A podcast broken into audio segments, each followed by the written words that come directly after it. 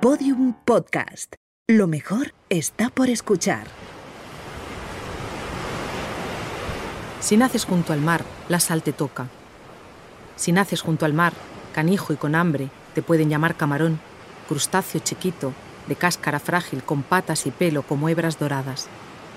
No importa que ese no sea el estereotipo que de tu raza propaga el mundo ignorante. Puede tocarte así, si naces rubio y guapo y heredas una voz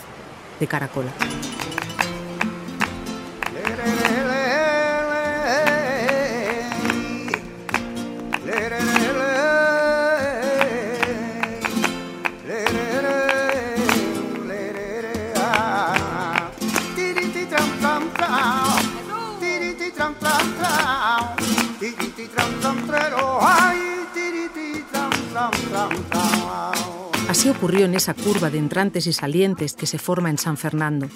En esa tierra repleta de salinas nacieron dos camarones. El mayor, Jesús Monje Cruz, nació tres años antes del mito, que en el mundo del flamenco es lo mismo que decir antes de Cristo. Jesús nació antes que José y se llamó Camarón durante un tiempo, pero con ese apodo que una vez fue suyo, quien dio la vuelta al mundo y se convirtió en el rey de los gitanos, fue su hermano pequeño. Él se llevó la gloria y tuvo suerte. Y vino a demostrar que cantar bien no es lo mismo que tener magia en la laringe. Ya lo contó Francisco Perejil en El dolor de un príncipe, que fue el tío Joseico el que le quitó el mote al mayor para ponérselo al chico. Y así fue como Jesús dejó de ser camarón para llamarse Pijote.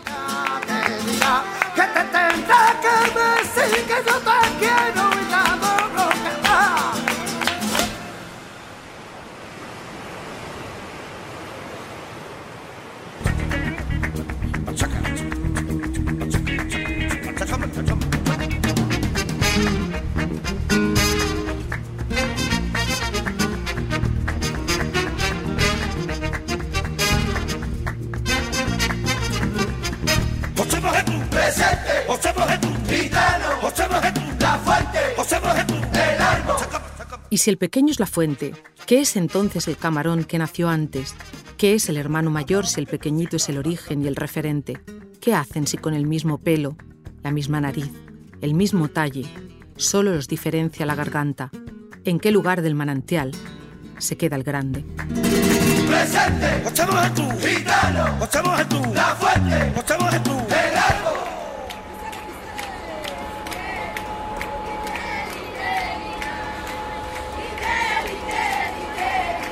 El Pijote, eterno perdedor desconocido para el gran público, se casó con su mujer para que Camarón eludiera el servicio militar. Así, José pudo declarar que era el único soporte económico de la familia. Pero de nada sirvió ese sacrificio, pues la presencia de su hermano vivo o muerto fue siempre tan grande para Jesús que fue un tanto en vano que intentara una carrera por su cuenta. Acompañó a Camarón algunas de sus giras Conoció a los artistas más importantes e intentó seguir a su lado, pero no solo le pesaba la imagen y la importancia de su hermano, también había demasiada confianza como para mantener una relación, todo lo profesional que hubiera sido deseable.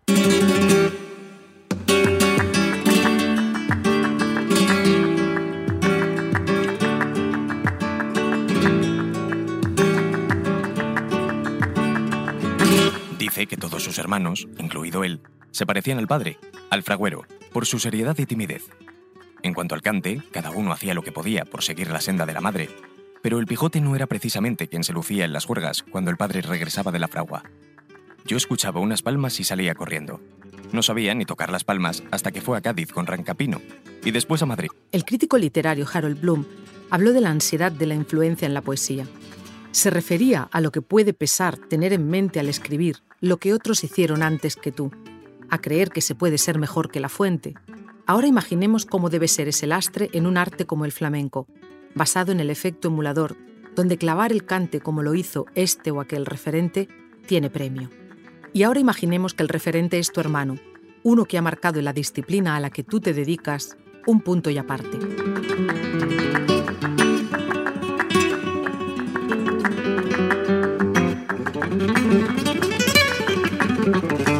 Quijote aguantó en Torres Bermejas unos 10 años, y después, para engrosar el currículo de rompezapatos, se iría a Marbella unos 8 años, y a Barcelona, Valencia y otros tantos lugares. Fue en Marbella donde le dibujaron el tatuaje que luce en el brazo, Juana y Luis, los nombres de sus padres. Soy hermano del más grande, no soy un cualquiera. Con él no se compara ni a Cristo. Mira, si tiene cara de Cristo. Y ahora imagina que Cristo muere, y que Cristo es tu hermano, y que ya no hay manera de superar lo que hizo. Menos aún la leyenda que se empezó a forjar el mismo día de 1991 en que el genio fue a morirse. Imagina que desde ese instante todos empiecen a hablar de él en presente, que nadie lo dé por muerto, que tenga, gracias a su voz y a lo que grabó con ella, estatus de resucitado. Presente, echamos a tú, gitano, echamos a tú, la fuente, echamos a tú, el árbol.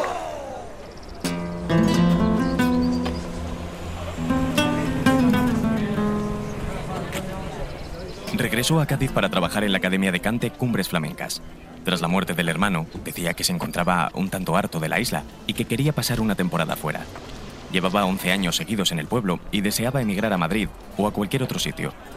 Lleva con bastante entereza y orgullo el hecho de que todo el mundo se le quede mirando, vaya donde vaya, por su gran parecido físico con Camarón. ¿Hasta dónde es la envidia inevitable? ¿Cómo se miden los celos? ¿Por una calle? Ven, asómate, que te lo cuento.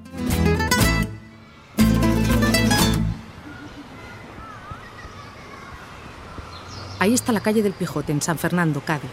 Es la que empieza en la calle María Borrico, otra cantaora de tronío. La misma que finaliza en la calle Rafael Ortega. La calle Pijote está, como las demás, en el recinto ferial.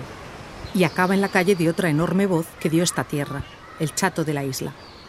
Pero más larga que la de Pijote es, con diferencia, la calle de Camarón de la isla.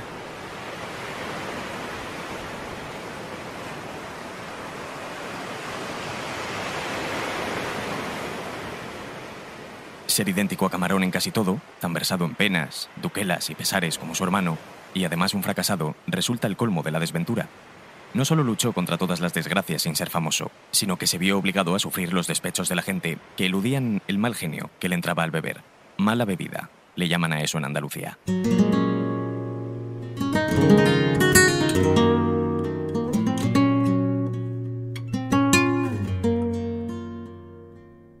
Parece una oveja negra entrañable, dentro de una casa donde Camarón deslumbraba a todo el que se acercaba a ella. Infunde un poco de pena oírle hablar de su carrera profesional, escucharle la esperanza con que se refiere a un disco que le han encargado. Ese disco, su único disco, se tituló Quejío a mi hermano Camarón, viento de menta.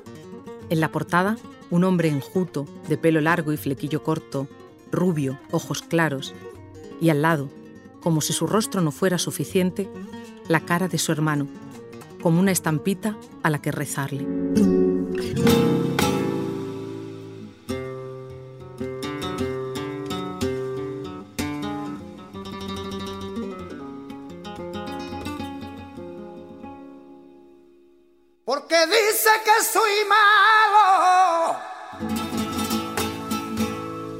Si esa no es mi condición.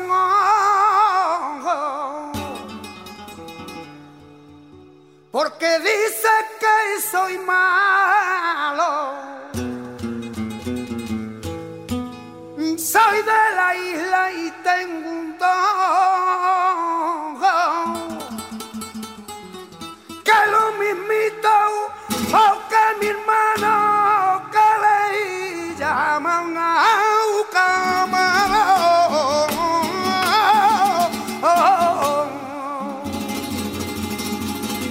Crónicas Hondas, episodio 5. Mi hermana es un genio.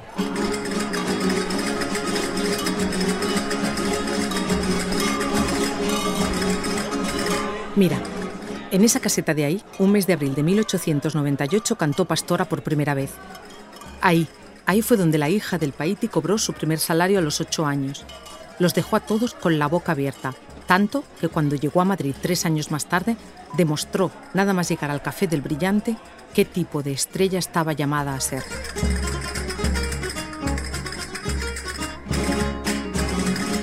¿Qué habría sido de Pastora, más tarde la niña de los peines, si las cosas hubieran seguido el curso que siempre siguen.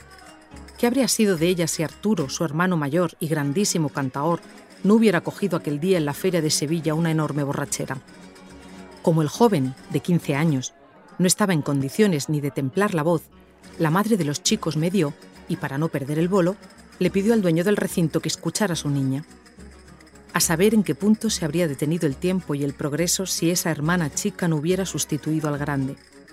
Pero lo hizo, y de alguna forma Pastora rompió el relato canónico, clásico, fundacional, en el que la rivalidad entre hermanos varones cambia el curso de la historia ese relato que también ejemplifican Caín y Abel, hermanos compitiendo por la tierra, el poder o el amor de unos padres. Una lucha en la que rara vez entraban las mujeres, siempre en otras tareas, siempre improbables contrincantes de un varón.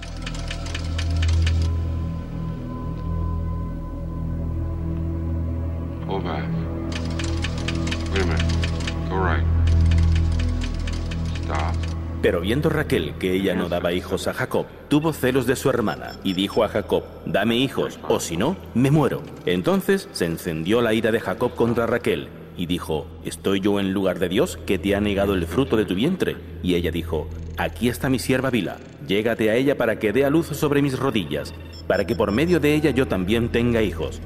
Y le dio a su sierva Vila por mujer, y Jacob se llegó a ella.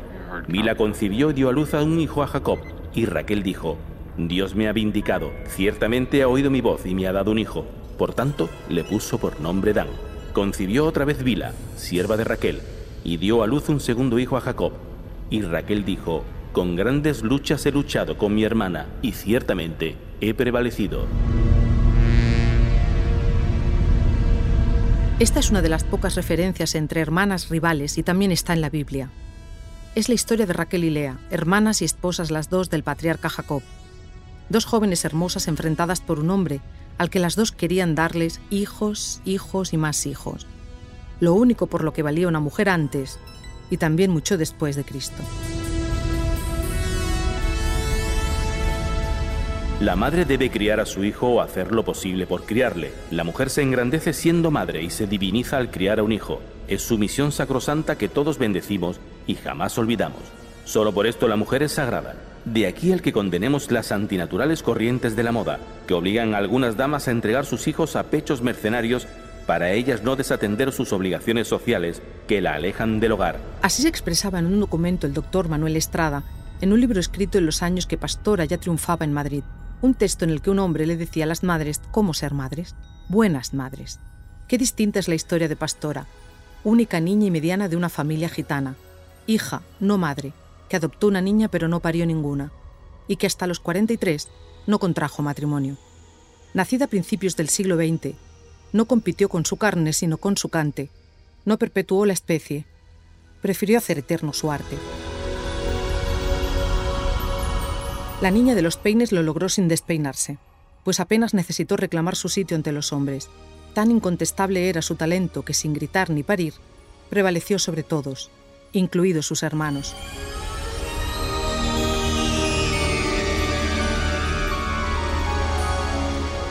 Y mientras ella crecía, Arturo, el mayor, menguaba. Por eso, como recuerda Manuel Borquez en su libro sobre la familia Pavón, a ese buen mozo alto y hermoso lo conocían en Sevilla por su afición a la buena vida como el ministro del Trabajo.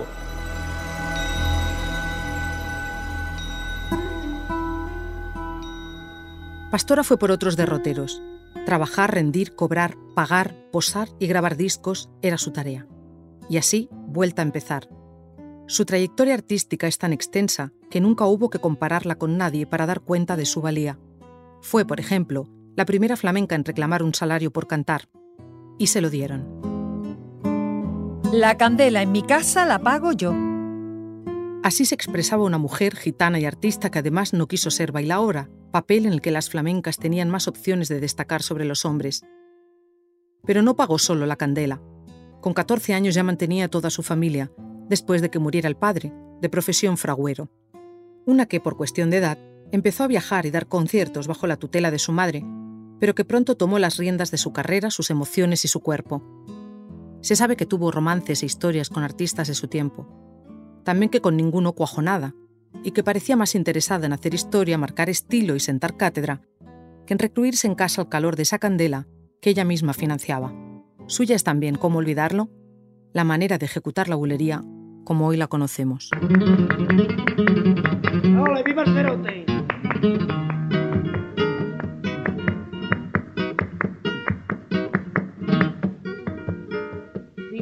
aristocrática de los más elevados salones.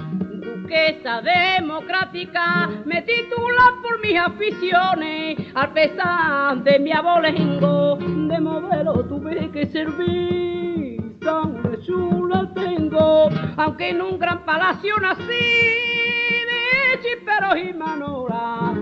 Siempre yo ídolo fui. Viva Lucía, reina de la alegría, mi vida daría yo por ti. Con la mantilla tú eres la maravilla y la de Sevilla y de Madrid. Pastora no solo ocupó escenarios como teatros, orfeones, tablaos que sus hermanos más dados a la bohemia desdeñaban.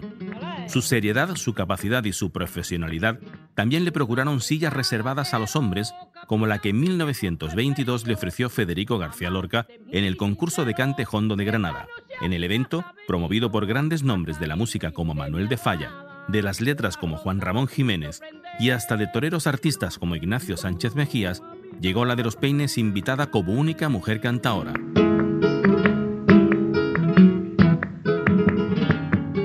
El poeta de Granada la admiraba profundamente, pero ¿cómo no iba Lorca a prendarse de ella?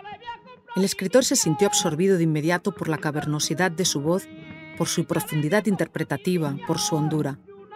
También ella se sintió atraída por el de Granada e inventó las lorqueñas, un palo de su autoría, pues además de intérprete pastora era empresaria, creadora y maestra.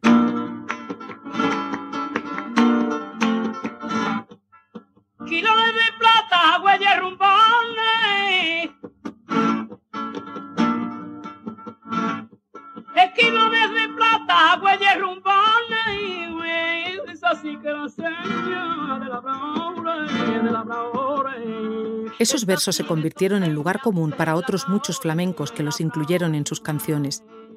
Pero Pastora dominaba todos los palos, todos. Incluso controlaba la seguirilla, un palo que hasta entonces casi solo cantaban los hombres.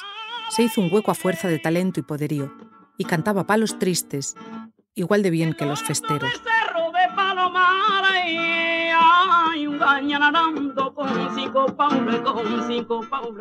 Mientras todo eso ocurría, Arturo escribía algunas letras que cantó ella y fue el manager de su hermana durante un tiempo. Modificaba coprillas que nunca registró y por eso no está reconocido tampoco como letrista. Su segunda mujer, la bailaora Eloísa Albeniz, tuvo algo que ver en su retirada de una vida artística que nunca llegó a ser profesional. Ella prefirió echarse la casa a cuestas y retirar a su marido del entorno de los bolos nocturnos, esos en los que un cantaor con mala cabeza solía gastarse lo ganado antes de llegar a casa. Esa vida loca también contribuyó a que no destacara, eso y que la voz no siempre lo acompañó. El caso de Tomás, el pequeño, era distinto. Considerado como un artista de ángel, alguien muy especial pero a la vez frágil, de carácter introvertido, huraño desde pequeño, de escasa salud, fue imposible que hiciera una carrera ni siquiera parecida a la de su hermana. Se dice que su mujer pasaba fatigas para poner comida en la mesa porque era, como dice Borquez, más raro que un perro verde. De Tomás se cuenta, eso sí, que recuperó un palo como la debla. Y ya está el olivarito del valle. Ya acompañé a esta buena serrana. Y le echadito mi bracito por encima. La miré como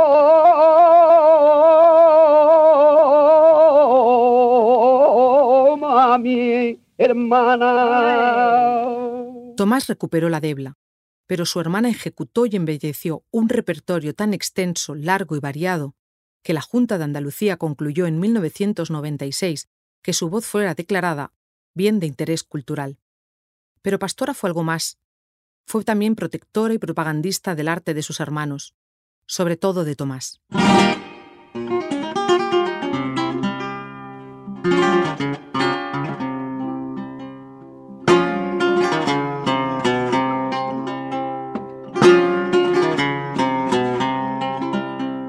Os puedo decir quién me gusta más ni quién menos, pues nuestra gente es muy susceptible y no podría hacer tantos elogios como haría falta para que tuviéramos la fiesta en paz. Os podría decir quién es para mi gusto el más grande de los cantares, pero no estaría bien que dijese yo misma, y no penséis que hablo de mí, por favor, ni de mi hermano Arturo. Se trata de otro hermano más pequeño que yo y de la orientación del cual me enorgullezco. Tomás Pavón.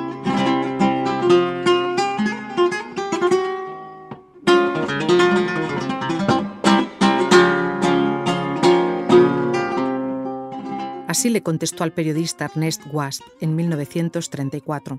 ¿Sentiría Pastor algún tipo de culpa?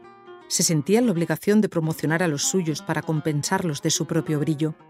¿O sentía que de alguna forma había renunciado a esa pureza extrema que pretendía Tomás cuando se negaba a cantar en teatros y se iba de las fiestas donde consideraba que no se le respetaba?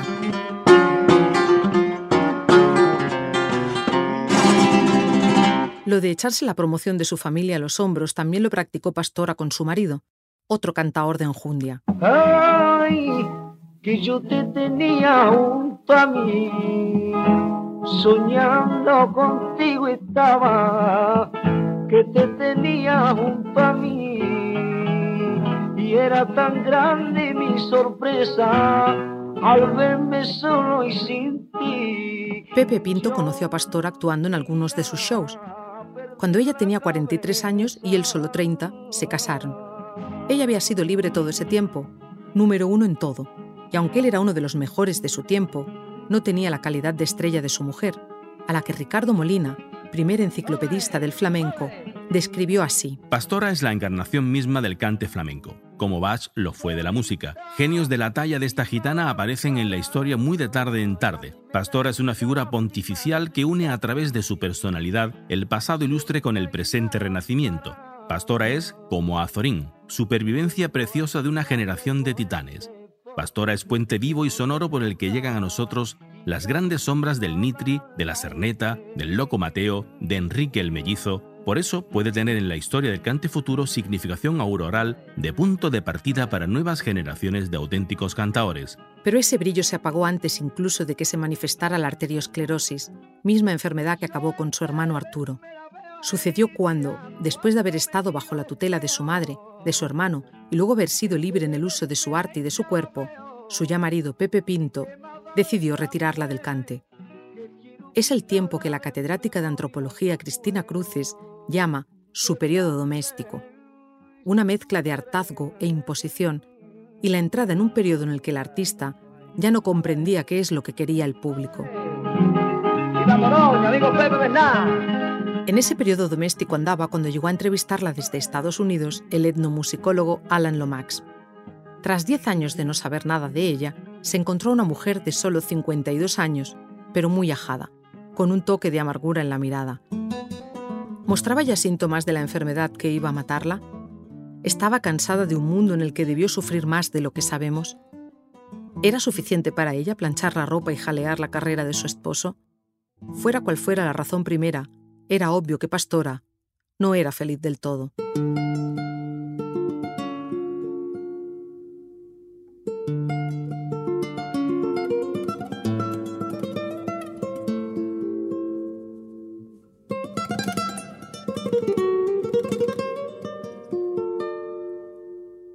Así la retrató el periodista Alfonso Eduardo Pérez Orozco cuando la conoció en ese periodo doméstico. Lo primero que me di cuenta fue la sensación de pastora de soledad, de absoluta soledad.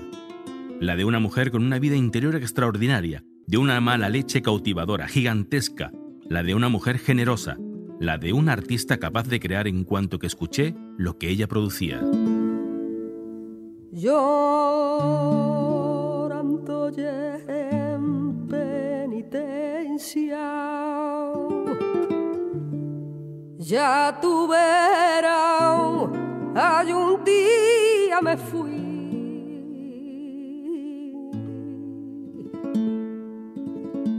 Llorando y en penitencia, ya tu verás, hay un día me fui.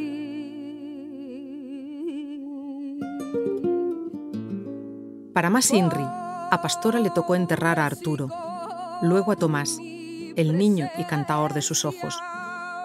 Luego fue Pepe Pinto el que tuvo que enterrarla a ella, un artista que también le hizo sombra a él, como se la hizo, irremediablemente, a todo el que estuviera cerca.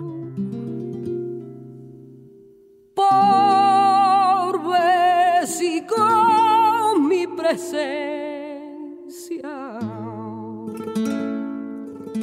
Esa cantaora a la que han honrado tantas como Maite Martín en esta glosa a la niña de los peines no fue nunca complaciente. Rompió el retrato que Julio Romero de Torres le hizo porque no se vio reflejada en él. No sonrió nunca de más. Quizás habría preferido seguir el camino de Tomás, dueño de su pobreza, pero en cambio impuso sus normas y nunca jugó a adaptarse. Donde otros fueron puros, ella fue valiente y logró mantener su posición, su estilo y sus ideas. ¿Quién arriesgó más? ¿Quién puso más en juego? ¿A quién le debemos más?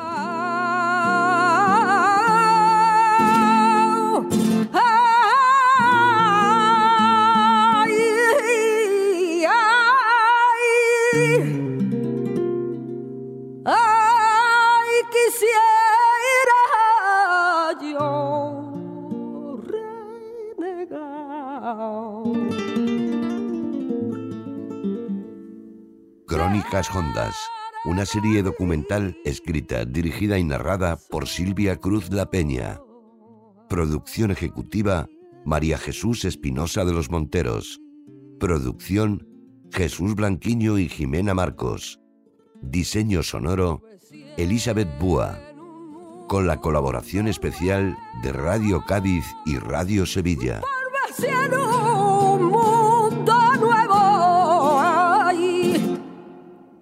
Y encontraba más verdad. Todos los episodios y contenidos adicionales en podiumpodcast.com y en nuestra aplicación disponible para dispositivos iOS y Android.